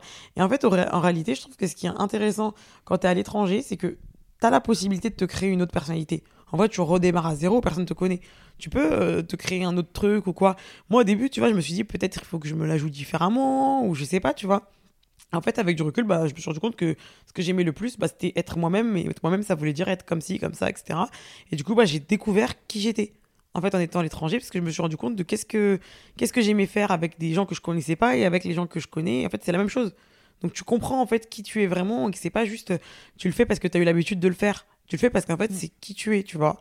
Et même au-delà de ça, tu, je trouve que tu découvres toujours en sortant de ta zone de confort, en donnant des challenges, etc. Et je trouve que c'est difficile de se challenger quand tu es dans ton cocon habituel. Genre, euh, c'est bizarre, tu habites dans ton village, dans ton village, il y a 1000 habitants, du jour au lendemain, tu vas pas commencer à faire la macarena au milieu de la place. euh, Ouais. juste euh, parce que tu veux expérimenter euh, de danser en public, tu vois, c'est bizarre. Alors que quand tu es à l'étranger, ben en fait, euh, tu vas expérimenter plein de petits trucs parce qu'il va t'arriver des galères et des Ouais. trucs et il faut forcément que tu réagisses. Et en fait, plus tu vas réussir à te sortir de situations un peu à la con ou des situations gênantes ou des situations voilà où tu seras pas mis d'habitude, plus tu vas dire en fait, je suis quelqu'un de capable. Je suis quelqu'un de d'assez fort pour surmonter plein de choses et du coup bah après euh, tu rentres et puis tout te paraît facile quoi. C'est vrai. Mais euh, je pense que le voyage, c'est vraiment une leçon de vie euh, incroyable. Enfin, je pense que tous les deux, on est accro au voyage aussi pour ça, parce qu'on adore Mm, mm. euh, découvrir de nouvelles cultures. euh, tu parles pas la langue, donc tu dois te démerder. euh, franchement, c'est ouf. Mm. Franchement, le voyage, c'est ouf. Pour Ouais. avoir aussi fait un échange à, bah, à l'international. Après, voilà, je pense que vous n'êtes même pas énormément. obligé de partir si loin que ça, parce que moi, j'en sors des trucs de fou. Chloé, elle est partie en Argentine, moi, je suis partie à Singapour. Mm. C'est vrai que c'est archi loin, mais en réalité, euh, même tu pars à Barcelone, je suis sûre que tu as Ouais. quand même euh, cette sensation, en fait, de juste de repartir à zéro, d'être dans un nouveau langage, une nouvelle culture, et c'est la même chose, tu vois. Même, je suis sûre que tu pars en Suisse, les gens, ils sont aussi différents, tu vois. Ouais. Bon, peut-être c'est à moindre mesure, mais ça n'empêche. Genre, moi, quand je suis partie chez ma pote euh, en Suisse, j'étais comme en mode. euh, J'ai l'impression que les Suisses, ils sont plus calmes, plus polis et tout. Et du coup, j'avais l'impression d'être un peu une, une malpolie, tu vois. Enfin, je sais pas, je pense que n'importe quel échange, n'importe quel voyage peut être bénéfique. Et surtout seul, Mm. je trouve. Et tu vois, euh, sur le thème du voyage, je trouve que ça rejoint pas mal un truc que je voulais dire. Mhm. C'est que les gens ne t'aiment pas pour ton physique, mais pour ta personnalité et ce que tu es. Et ça, j'en ai aussi beaucoup pris conscience en voyage. Parce qu'en fait, quand tu voyages, tu te rends compte que les standards de beauté, euh, bah, en fait, euh, ils sont vraiment façonnés par la société. Et euh, genre, euh, si tu vas aller à un endroit, euh, tu vas être la plus belle, et tu vas aller à un autre endroit, et on va te trouver hyper moche. Et, euh, et c'est pour ça que je me suis dit, en fait, pourquoi reposer ma valeur sur mon physique, qui est tellement subjectif en fonction de où je vais aller, de qui je vais avoir en face de moi. Et je trouve que vraiment notre force, ça reste avant tout notre personnalité. Et nos amis nous aiment pour ce qu'on est. Moi, Tania, je te kiffe pas parce que tu fais tel poids ou parce que tu prends du Je 46. suis vexée, wesh. Si demain tu t'habilles en 36, je t'aimerais pareil, tu seras Mm. Tania, quoi. Ouais, ouais, c'est clair. Mais après, tu vois, même, enfin, déjà, oui, ça c'est clair, mais genre, il y a un autre truc quand même que je trouve qui, par contre, que je suis un petit peu perturbée, c'est que je tiens quand même à dire qu'il y a toujours le beauty privilege qui existe. Mm. Et en fait, ce que je trouve intéressant dans ce beauty privilege, c'est à quel point c'est éphémère. C'est-à-dire qu'en fait, je trouve que ça marche sur des trucs à la con. Genre, oh, on va te laisser passer euh, dans la rue plus facilement, ou peut-être les gens vont être plus souriants, etc. Mais au final, c'est pas ça qui va faire que euh, tu vas avoir plus d'amis Ouais. ou des choses comme ça, tu vois. Et ça, je trouve ça c'est grave vérifié bah, quand j'étais dans les échanges et tout. En fait, même moi, et je dois l'avouer, même moi, des fois, j'avais ces trucs-là où, je sais pas, tu vas voir une, une fille qui est belle ou un mec qui est beau et naturellement, tu vas, je sais pas, c'est un peu inexplicable, mais tu vas aller plus être friendly avec cette personne-là de prime abord, comme ça, ou une personne qui s'habille bien ou peu importe. Et en fait, après, derrière, ben, je trouve que sur la durée, tu te rends compte qu'en fait, ces personnes-là, bah, peut-être elles t'ont fait cette image-là, mais si le caractère, il suit pas, en fait, tu vas vite aller voir euh, quelqu'un d'autre, tu vois. De ouf. Et moi, je me rends compte, bah, typiquement, quand j'étais à Singapour, euh, mon ami euh, Lee, je l'ai pas du tout choisi pour sa beauté. Limite, enfin, c'est pas pour être méchante, mais j'étais en Asie, du coup, il y avait quasiment que des Asiates, etc. Donc, euh, moi, je vois la différence entre chaque Asiate et chaque pays, etc. Mais ça n'empêche que bah, c'est pas forcément mon type de beauté préféré. Et il y en avait plein, plein, plein, plein, plein, tu vois, partout. À Singapour, c'est 50% de Chinois, donc bon. Genre, euh, j'avais pas euh, d'intérêt à aller voir Lee en mode, oh là là, sexy guy et tout. Mm. Mais en fait, il s'est vrai qu'il m'a, je sais pas, il m'a dit une phrase que je trouvais hyper drôle, il m'a taclé. J'étais en mode, oh, quelqu'un qui me tacle à Singapour que les gens sont tous gentils. Mais c'était un petit tacle à la con parce qu'en fait, je faisais des arcs-en-ciel, il faut le savoir en cours, avec mes stabilos sur mon carnet. Et en fait, il a regardé mon, mon cahier. Il était choqué de voir que je faisais des arcs-en-ciel au lieu d'écrire des trucs du cours. Et du coup, c'est foutu de ma gueule. Et après, j'étais en mode, putain, il est piquant, euh, ce petit coin là. Et du coup, ça m'a fait rire. Après, on a fini par discuter toute la soirée. euh, Je cachais pas quelle heure. Et je me suis dit, tu vois, physiquement, il m'attirait pas comme une abeille euh, vers du miel. Et pourtant, bah, après, je me suis plus décroché de lui pendant six mois, tu vois. Ouais. Parce que ça matchait. euh, Oui, parce que ça ta matchait dans le fond. Genre, le fond, certes, la forme fait que des fois, peut-être les gens vont être plus avenants, etc. Mais le fond fait que les Mm. gens restent. Et Mais j'ai jamais choisi euh, mes amis en fonction de leur physique de toute façon. Et j'allais te dire, est-ce que ça fonctionne aussi pour les réseaux sociaux? Alors je trouve que oui et non, parce que certaines filles, euh, certaines créatrices de contenu vont avoir le beauty privilège et euh, devenir euh, beaucoup suivies sur les réseaux parce qu'elles sont belles. Mais je trouve qu'on a aussi beaucoup d'exemples de personnes qui ne rentrent pas forcément dans Mm. les standards. Je ne vais pas euh, nommer des gens, mais qui n'ont pas forcément le physique attendu des standards de beauté et qui pourtant cartonnent sur les réseaux, tu vois. Parce qu'ils ont ce truc en plus, ils sont drôles, Ils ils sont divertissants. intéressants, ouais. divertissants ou peu Et importe. tu vois, par exemple, sur les réseaux, je trouve que ça se vérifie pas. euh, Regarde-moi, la preuve, euh, je suis très suivie et pourtant, je suis pas. Je chum sa mère. je suis dégueulasse. Non, je rigole. Non, mais tu vois. Ouais, Après, je tiens pas- quand même. enfin, Mais il y a quand même le beauty Moi, je pense que privilège, c'est mais quand même représentatif, mais je pense que c'est représentatif de la vie de tous les jours. Le beauty privilège, il existe. Donc, il y a quand même euh, gros- un gros pâté de gens qui sont là juste pour leur physique sur les réseaux. Oui. Mais après, euh, t'as aussi euh, la réalité qui est que bah, les gens, euh, il y a des gens qui vont les regarder juste pour leur physique parce qu'ils veulent les envier, parce qu'ils veulent se comparer ou peu importe, je trouve ça juste beau. Et après, t'as tous les gens qui vont chercher à avoir un contenu qui les divertit, les amuse, Exactement. leur faire prendre des choses. Et en fait, dans la vie, c'est un mélange de tout, tu vois. C'est ok de trouver des gens beaux et d'aller vers eux naturellement parce que bah, tu contrôles pas forcément. Mais après, derrière, euh, enfin, normalement, si vous faites le compte, dites-nous les cops si vous pensez pareil. Mais moi, j'ai l'impression que ce qui me retient avec les gens, c'est c'est Ouais. surtout le caractère, quoi, et ce qu'ils ont à m'apporter euh, au quotidien. Voilà. Ok, c'était intéressant. On est parti Mm. un peu cacahuète, mais c'est intéressant. En fait, il n'y a plus du tout de compte, il faut le savoir. Je sais pas, on est au combien de conseil. Non. Mais moi, j'en avais comme noté plein. Donc, normalement, vous en avez au moins 10 chacune, je le jure. donc, il me reste encore. Attention, attention. Euh, alors, qu'est-ce que je vais vous dire? Ah, bah, par exemple, tu vois, un truc qui est intéressant, je trouve, c'est. J'ai noté, fais toujours de ton mieux. Les éléments perturbateurs ne t'appartiennent pas. Tant que tu fais de ton mieux, c'est le principal. En fait, je trouve que dans la vie, si tu fais pas de ton mieux, tu peux finir par t'en vouloir. C'est-à-dire qu'en fait, si t'as pas été au bout des choses, si t'as pas, si t'avais eu une pensée et que tu l'as pas fait, et que tu te rends compte qu'en fait, bah, si tu l'avais fait, peut-être ça aurait changé quelque chose et tout. Vraiment, les regrets, c'est horrible, je trouve. Alors qu'en réalité, tu vois, si tu fais les choses jusqu'au bout, mais qu'il y a une couille après derrière qui fait que, bon, bah, malheureusement, euh, ça s'est pas passé comme tu l'imaginais, tu pourras jamais te reprocher d'avoir fait de ton mieux. Genre, dans tous les cas, tu fais de ton mieux. Et c'est ce que je dis à toutes les personnes qui m'entourent. Parce que des fois, j'ai des, des amis ou même de la famille euh, qui sont là en mode euh, Oh, je suis pas assez comme ci, je suis pas assez comme ça, si j'avais fait ci, etc. Je dis Mais est-ce que sur l'instant T, t'aurais pu faire ça? Est-ce que tu te sentais de faire ça? Est-ce que ça aurait été acceptable pour toi? Ou est-ce que ça t'aurait pas trop fatigué de faire ça? Ou qu'est-ce qui a fait que t'as fait cette décision-là? Est-ce que c'était de ton mieux ou pas? Ils me disent Bah ouais, c'est vrai qu'à ce moment-là, j'étais fatiguée. Ou et du coup, bah, c'était ce qui me semblait être le mieux pour moi. Parce que dans ce cas-là, qui- si ça, te semblait être le mieux pour toi, c'est que t'es une bonne personne quand même. Juste, t'as peut-être pas répondu aux attentes de la personne et ça arrive. Et dans ce cas-là, on s'ajuste. Mais au moins, n'est rien à te reprocher. Ça, c'est, je trouve, hyper important. Ouais, c'est aussi cette idée de. Parfois, il faut prendre des risques. Et euh, moi, je suis tellement contente de les avoir pris parce que sinon, je serais pas sur les réseaux aujourd'hui, quoi. Genre, Mm. j'avais tellement peur, je me disais tout le temps, putain, j'aimerais trop être comme Enjoy Phoenix. Quand j'étais petite, je la suivais et tout, on a le même âge. J'étais en mode, ah, j'aimerais trop être youtubeuse, etc. Et j'ai mis des années avant de me lancer. Ouais, pareil. Je me dis, heureusement, je l'ai fait parce que j'ai pas de regrets aujourd'hui, tu vois. Mmh, c'est clair. Bah, c'était une de mes leçons, figure-toi. J'ai mis si tu n'essayes pas, tu ne sauras jamais si ça aurait marché. Ouais. C'est vraiment vrai. Bah, pareil pour moi, en vrai. euh, genre, ça faisait des années, des années, des années que je regardais les réseaux sociaux, que ça me faisait Mm. kiffer, que je consommais énormément de contenu et tout. Et que je me disais la chance, etc. Et en fait, euh, jamais j'avais essayé. Ouais. Et le jour où j'ai essayé, ça a marché. Je me suis dit, oh waouh. En fait, ça se trouve, j'aurais pu commencer il y a 10 ans. Ouais, Je pareil. Et je me dis, mais. mais Putain, mais j'aurais pu commencer à l'époque de YouTube et tout. Hum, Et même encore maintenant, hein, les cops, s'il y en a qui veulent se lancer, etc. En Il y a encore de la place. hein. possible. Ouais. Il y a encore de la place. Il y aura toujours des personnes qui vont plus ou moins être actives, d'autres qui vont être très actifs. Il y a des sujets peut-être qui vont être.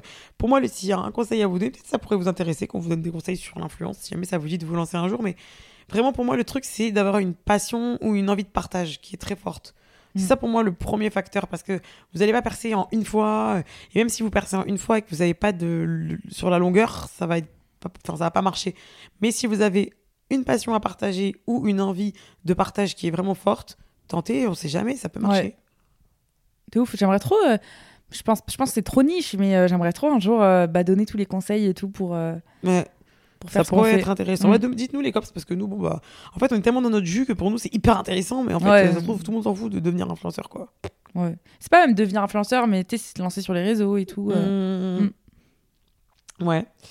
Ensuite, euh, alors moi j'avais quand même que justement c'est ok de ne pas savoir ce que tu veux faire ou être plus tard et même de changer d'avis.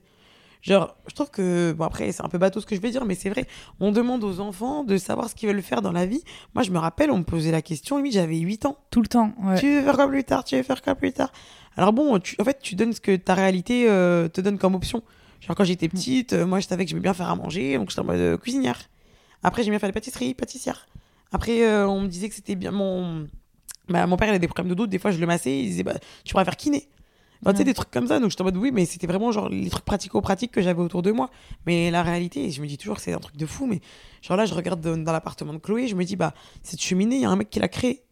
Cette télé, il y a un mec qui la vend, il y a un mec qui l'a créée, il y a un mec qui la, Ouais. la met sur son site, il y a un mec qui la livre. Il y a un- les moulures qu'il y a sur ton plafond, il y a un mec qui les moule, il y a un mec qui les design. En fait, il y a tellement de métiers, c'est un truc de fou. Comment tu peux demander à un enfant de choisir un taf Ouais. même un adulte, parce qu'en réalité, moi aujourd'hui j'aime bien faire euh, du contenu sur les réseaux sociaux. Peut-être que demain je vais faire une overdose des réseaux sociaux et je vais vouloir faire de la poterie. Et après Ouais. la poterie, ça va me saouler, je vais faire de la peinture. Mais en fait, à chaque fois, c'est chiant parce qu'on nous propose toujours euh, les trucs bateaux. Enfin, pas bateau, mais je veux dire classique. Genre, euh, tu veux être euh, infirmière, euh, médecin, avocat, ou tu veux être euh, pompier ou mécano? En fait, Et, je pense que c'est parce ouais. qu'ils sortent les métiers, soit qui sont déjà représentés dans les jouets, etc.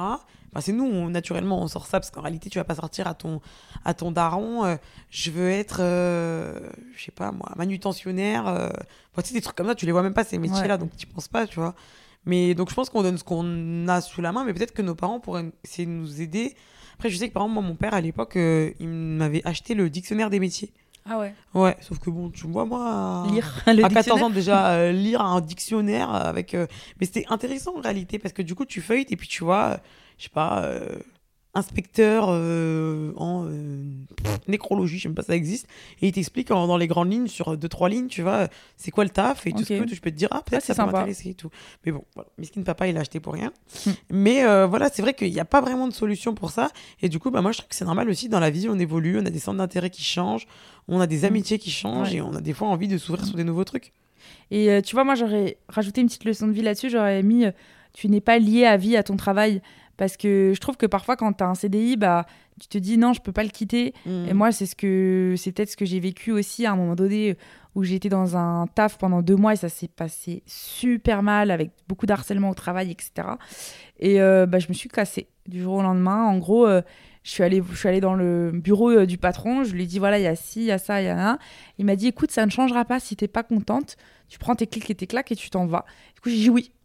oh wow Bah d'accord, je... il était d'accord, très bien, bah tu termines demain.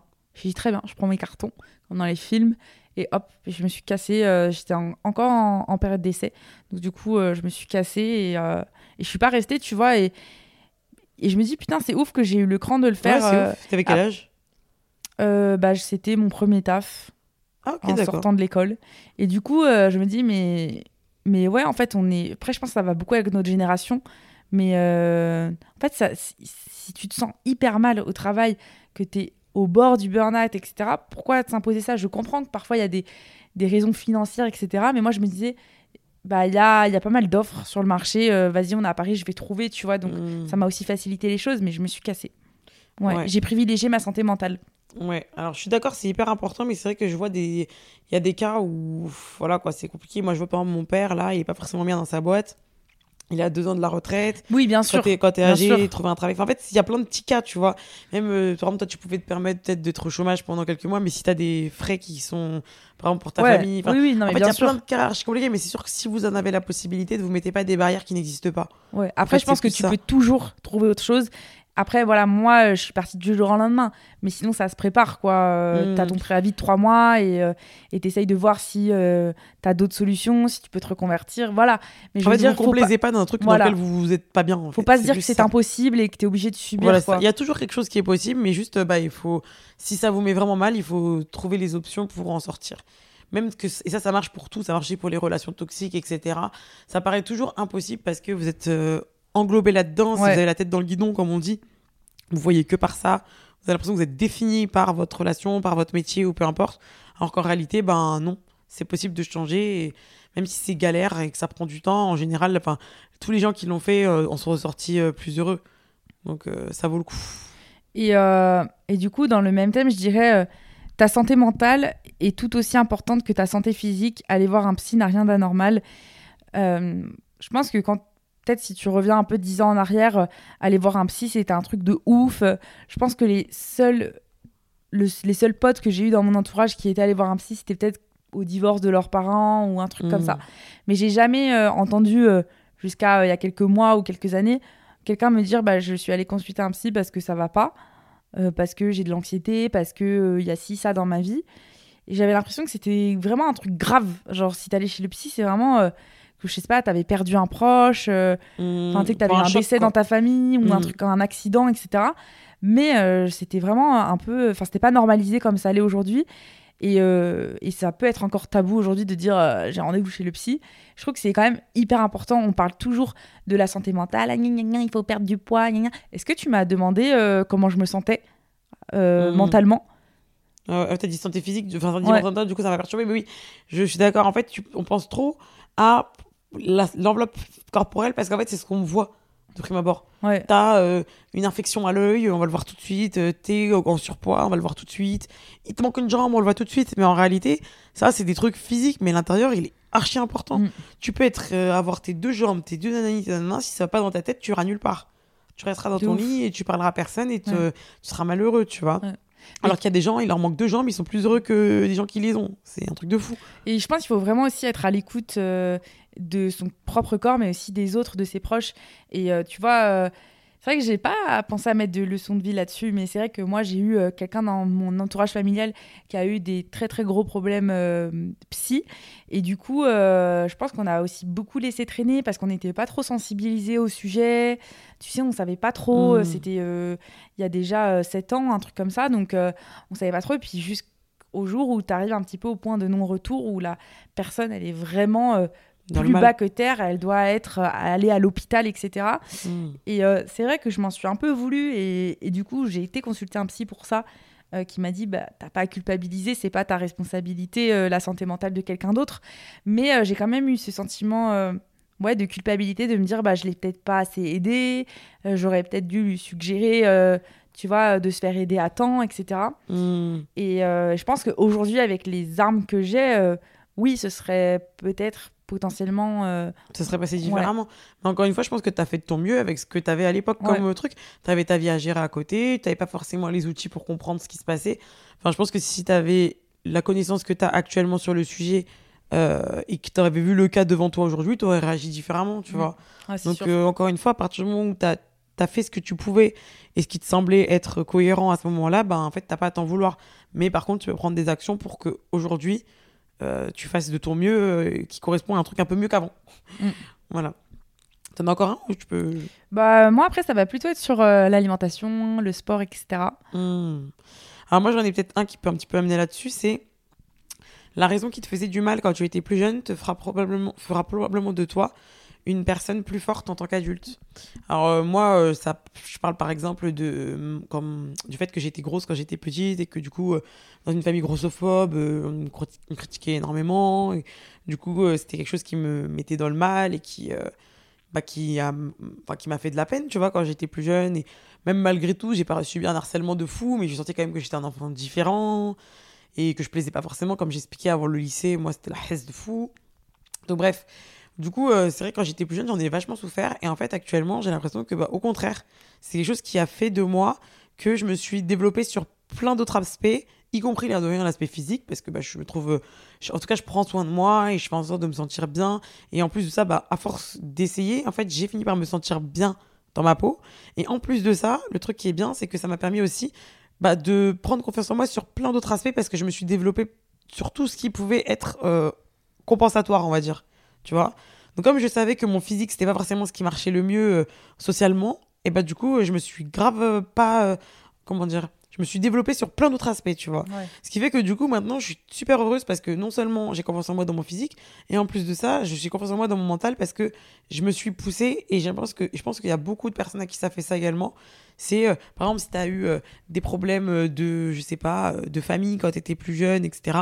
Et bah peut-être que tu vas être quelqu'un qui va être du coup super à l'écoute tu vois, en fait, tu vas développer des trucs, en fait, à travers les épreuves que tu vis. Tu développes une, un truc, peut-être dans la douleur après, tu vois. Tu, c'est pas quelque chose qui va être agréable, mais c'est quelque chose qui va faire de toi une force, je trouve, à l'avenir. Je sais pas si tu vois ce que je veux dire. Non, non, carrément. Bah, après, moi, je l'ai peut-être ressenti euh, dans une moindre mesure avec la couleur de cheveux, tu vois, euh, mmh. qui était. Euh, enfin, je me sentais différente et au final, aujourd'hui, il y a marqué Ginger Chloé dans mon pseudo, tu vois. Donc, mmh, mmh, de quoi je pense que le fait en fait, d'avoir. Je trouve que par exemple, quand t'es rousse, en fait, t'es tellement habitué déjà tout petit à être remarqué, à être différent des autres, etc., à être moqué parfois, que j'ai l'impression que j'ai pu développer une certaine forme de résilience, une force mentale que j'aurais pas eu peut-être si j'avais pas eu ça. Mm. En tout cas, c'est les conclusions un peu euh, positives que, que j'essaie d'en tirer, quoi. As. Mais c'est sûr que. enfin, De répondre aux autres, enfin, tu vois, de ne pas me laisser mm, forcément faire. euh, mm, mm. je pense que ça vient aussi de là. Et puis même, moi, je pense que forcément, quand t'as un bâton, enfin, un truc qui te bouge dans un coin, bah, tu vas toujours essayer de chercher une sortie vers autre chose. Ouais. Donc, genre, euh, si t'es pas bon, euh, par exemple, euh, socialement, t'as pas trop d'amis, etc., bah, peut-être que, en fait, dans ton coin, bah, tu vas développer un côté artistique. Ouais. Enfin, je pense que toujours, s'il y a une voie qui est bouchée, sans le vouloir, on va naturellement essayer d'aller gratter ailleurs, tu vois. Et l'endroit où tu vas aller gratter, bah, peut-être que c'est ça qui va faire que tu vas être une personne qui va avoir ta petite touche à toi Ouais. à Mais l'avenir. tu sais, d'ailleurs, j'avais déjà entendu dire des gens en mode euh, c'est bizarre, euh, limite tous les influenceurs, euh, ils ont été victimes d'harcèlement. Ouais. Mais en fait, je sais pas si c'est parce que des gens s'inventent des vies. J'y crois pas trop non plus, quand même. C'est gros Mhm. d'inventer d'avoir été harcelé. Moi, je sais pas si j'ai pu être. je sais pas si on peut qualifier les moqueries que j'ai eues de harcèlement. Mais en tout cas, oui, j'ai eu pas mal de moqueries. Mais je pense que c'est peut-être pas anodin finalement. Tu sais, on se réfugie un peu dans Ah bah, on s'est moqué de moi. Et du coup, tu as cette envie-là de prouver aussi à un moment donné aux autres que. Mhm. euh, Que t'as de la valeur, Ouais. etc. Non, mais moi, c'est je- sûr. moi, ça s'est- moi, ça s'est clairement passé comme ça parce que déjà, euh, quand j'étais au collège, j'étais euh, la pro des blogs. J'avais des blogs partout. Ah, moi aussi. Et euh, je pense que, tu sais, je faisais même. Enfin, j'avais déjà une certaine habilité avec euh, les réseaux Les sociaux. Skyblog où tu mettais Ouais. les belles typos, Ouais, voilà, j'étais comme ça. Ah, J'avais plein de Skyblogs euh, sur mes séries préférées, sur ma vie, Mm. sur plein, plein, plein. c'est Ah ouais, j'étais vraiment. euh, J'avais le plus de commentaires. euh, J'ai cherché là. Ouais, commentaire égale commentaire, je rends. C'est ça. Et je pense que j'ai toujours essayé de rechercher en fait de la reconnaissance Mhm. sur les réseaux sociaux parce que c'était de la reconnaissance que j'avais pas forcément dans ma vie de tous les jours. Ouais. Mais je suis d'accord, moi aussi, c'est pareil. J'ai toujours eu un peu la course aux gemmes, au truc et tout. En fait, c'était un moyen de pallier au fait que bah, dans la vie de tous les jours, j'avais pas forcément, Mm. euh, enfin, je pense, hein, avec du recul, euh, cette reconnaissance-là. Et du coup, bah, c'était un autre moyen. C'est une extension, en fait, que j'ai trouvé. Mais l'air de rien, ça m'a permis de me développer plein de trucs. Genre, j'étais, je suis devenue très observatrice. J'ai essayé de comprendre un petit peu ce que les gens ils aimaient, ce que les gens ils aimaient pas et tout. Là où je pense que d'autres gens qui n'ont pas vécu autant euh, ce côté-là où ils sont pas appréciés euh, pour ce qu'ils sont, enfin, ils sont appréciés directement pour ce qu'ils sont et tout, ils se prennent pas la tête Ouais. tu vois? Alors moi, je me suis pris la tête de fou et du coup, j'ai l'impression que bah, ça m'a amené à des belles, enfin, de, de bonnes idées et de bonnes euh, relations par la suite, quoi. Et euh, du coup, en parlant de créateurs de contenu, je voulais aussi rajouter une petite leçon qui est importante. C'est plutôt que d'envier les autres, inspire-toi de leur parcours. Et euh, c'est vrai que au lieu- plutôt que d'envier les autres, Mm. inspire-toi de leur parcours. Ouais. Parce qu'en gros, je trouve qu'il y a toujours ce côté où je pense que même aujourd'hui, hein, on en parlait, on le fait encore, surtout dans notre métier, où tu vas avoir tendance à te comparer, comparer tes statistiques. Ah, elle, elle a plus d'abonnés ou elle a tel collab, je l'ai pas eu, moi j'ai pas été invitée à tel endroit et elle oui. Et euh, en fait, je me dis plutôt que de prendre ça du côté un peu négatif, bah plutôt s'en inspirer, tu vois, euh, genre euh, ah, elle a fait ça, ah mais c'est génial, moi aussi j'ai envie bah, d'arriver à son niveau, moi aussi j'ai envie de Mm. bah, d'avoir ce qu'elle a, mais pas dans un sens envieux, jalousie malsaine, tu vois. Mm. Bah oui, c'est clair, parce qu'en fait, tu dis. Enfin, après, c'est le voir le verre à moitié plein, clairement. Parce que du coup, il y a des gens qui vont se dire, bah, oh, si elle a eu cette collab-là, c'est que moi, je suis pas bien, etc. Alors que quelqu'un d'autre va se dire, ok, fais voir, elle a eu cette collab-là, putain, mais en même temps, faut dire qu'elle a fait ça, ça et ça. Ouais, ah peut-être qu'il faudrait que je fasse pareil et tout et tu vois tu peux tu peux vraiment je trouve apprendre beaucoup plus en ayant cette mentalité là que la mentalité genre oh pourquoi elle toujours elle nan, tu vois c'est clair Ça vaut dans d'autres. dans tous euh, les cas en fait c'est ça dans c'est pour ça que je dis voir le moitié etc. euh, Ah, euh, bah, peut-être qu'elle, elle est finalement, elle est responsable et toi, tu es pas encore, mais inspire-toi de son parcours, de ce qu'elle a fait pour euh, arriver là, quoi. Mmh, c'est clair moi il m'en reste plus qu'un Vas-y. alors euh, mon petit truc à moi donc, finir- on finit par du sexo un petit peu Ah ouais, moi j'en ai encore trois. Oh alors attends, je me le garde alors je me le garde Alors moi, c'était plutôt euh, bah, par rapport à l'alimentation. Euh, c'est vrai que mon rapport à l'alimentation a beaucoup changé. On avait fait un épisode euh, tout au début de notre podcast, je Mhm. crois, avec Tania, sur où est-ce qu'on en était. Et je pense que toutes les deux, on a eu un pas toujours un très bon rapport. Et donc du coup, j'ai appris avec le temps qu'il n'y a pas de bon ou mauvais aliments. La nourriture est là pour te donner de l'énergie, ce n'est pas un ennemi. Et ça me rappelle surtout bah, mes, mes périodes où je diabolisais certains, certains aliments, genre le chocolat, c'était vraiment le diable, mon meilleur, euh, mon pire ennemi. euh, fallait surtout pas que j'en mange, etc. Et en fait, c'était c'était pire de me mettre des, aliments dans des cases comme ça parce que limite vu que c'était interdit j'en avais encore plus envie. Et vu que je me privais j'en avais encore plus envie. Et c'était des obsessions que je développais à partir de ça. Parce que justement je glorifiais certains aliments qui n'étaient pas forcément sexy dans ma tête. Et à l'inverse d'autres étaient diabolisés. Du coup euh, j'avais un rapport un peu éclaté quoi Hmm.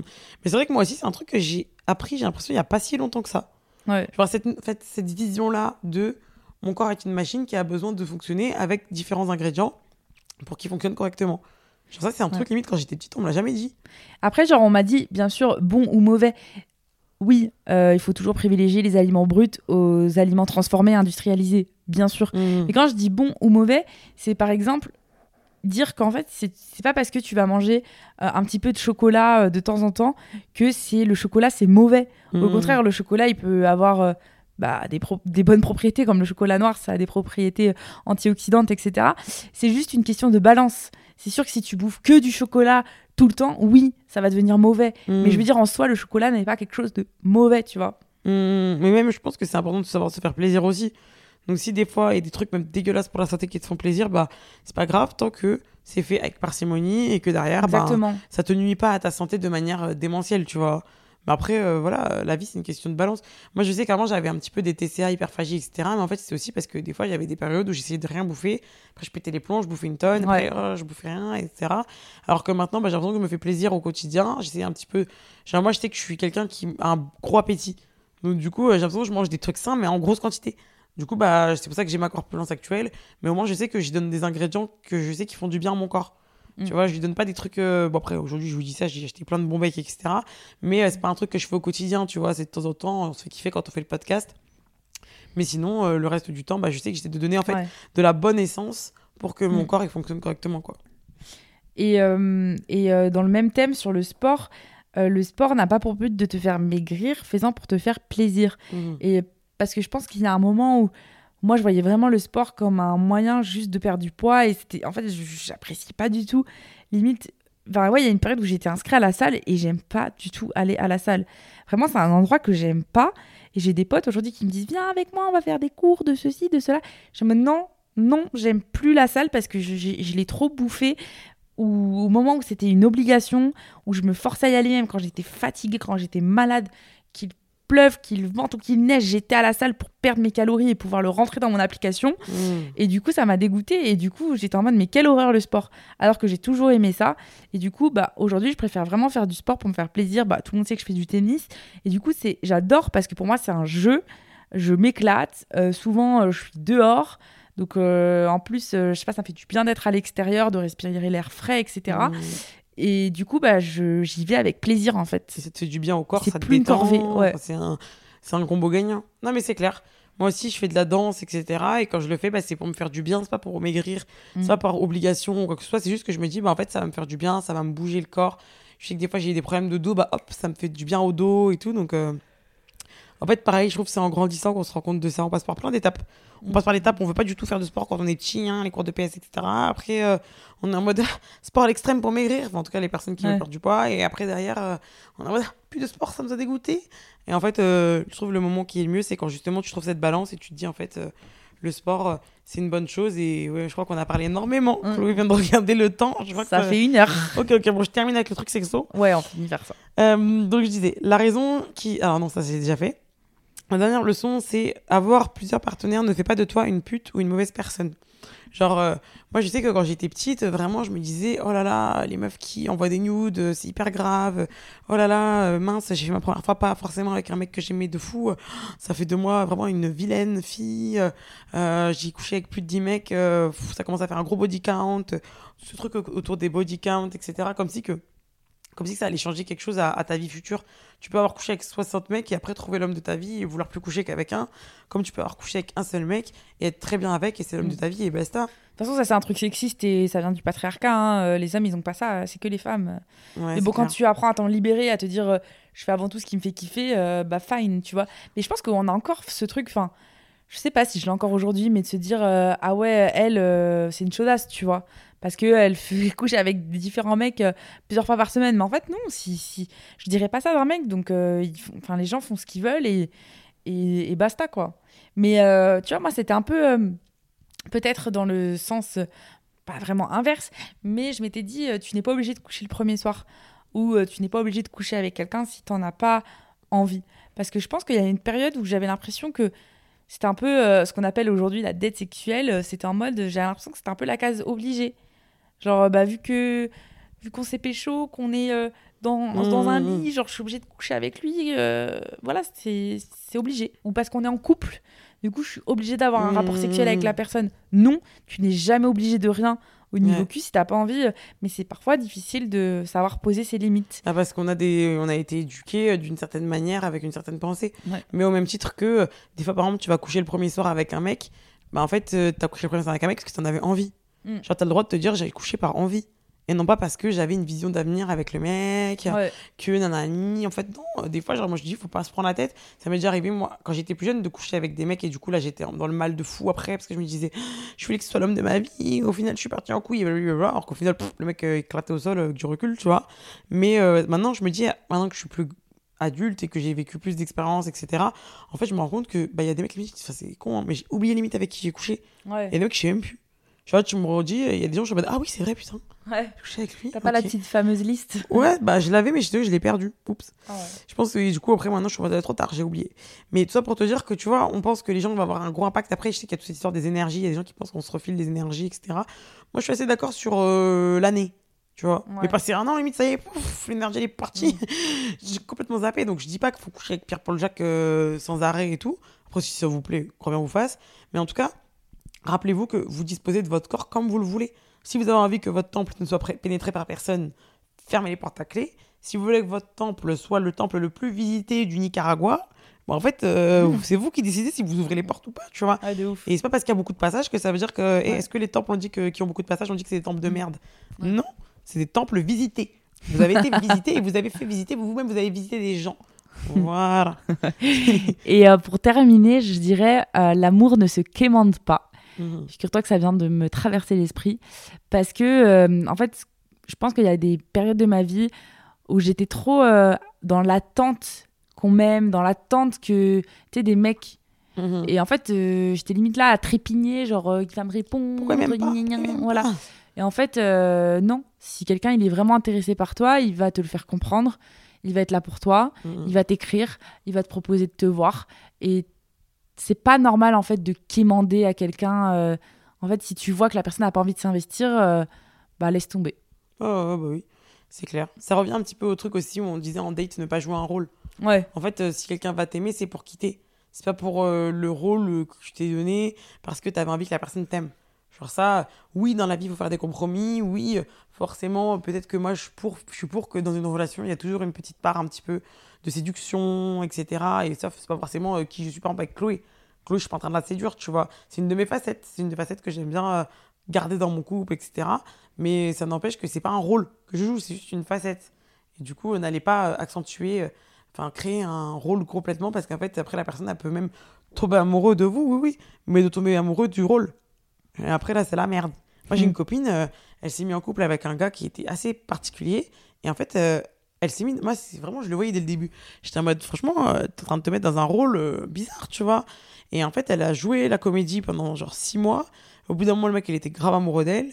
Et après, au final, ben, elle s'est rendue compte que, en fait, elle pourrait pas tenir ce rôle toute sa vie. Mais elle mentait sur quoi? Ben, c'est comme si elle se donnait un genre. Mais quel vois. type de genre? Après, je vais donner trop de détails, euh, personne ne va se reconnaître. Ah, Ok, je me dirais en privé. Voilà, mais c'est comme si que je te disais, euh, je sais pas, je sors avec un loupard, du coup, je vais être hyper ghetto, alors qu'en Ah réalité, ouais. je le suis pas, tu vois. Ouais. Bah voilà, c'était un peu un genre comme ça. Et du coup, euh, pour moi, euh, en fait, tu peux pas parce que que ce soit la personne qui va se rendre compte de la supercherie, ça va pas le faire, ou que ce soit toi qui en a marre de tenir un rôle qui n'est pas toi, ça va pas le faire. Donc euh, sois toi-même et puis ça passe ou ça casse. Et si ça casse, tant pis pour sa gueule. enfin voilà, punaise, l'épisode, je crois que c'est un des plus longs. Ouais, Attendez, je a- regarde le temps. Oh my god, je crois qu'on a fait plus d'une heure. Ouais. Faut le savoir. Donc voilà. Et vous, les cops, n'hésitez pas à nous dire par DM euh, c'est quoi vos leçons. Ouais, Mhm. c'est ça. Si, si vous êtes d'accord avec nous ou pas. Punaise, je reviens pas qu'on a fait plus d'une heure de podcast. On va cuter ça tout de suite. 1, 2, 3. Bisous les cops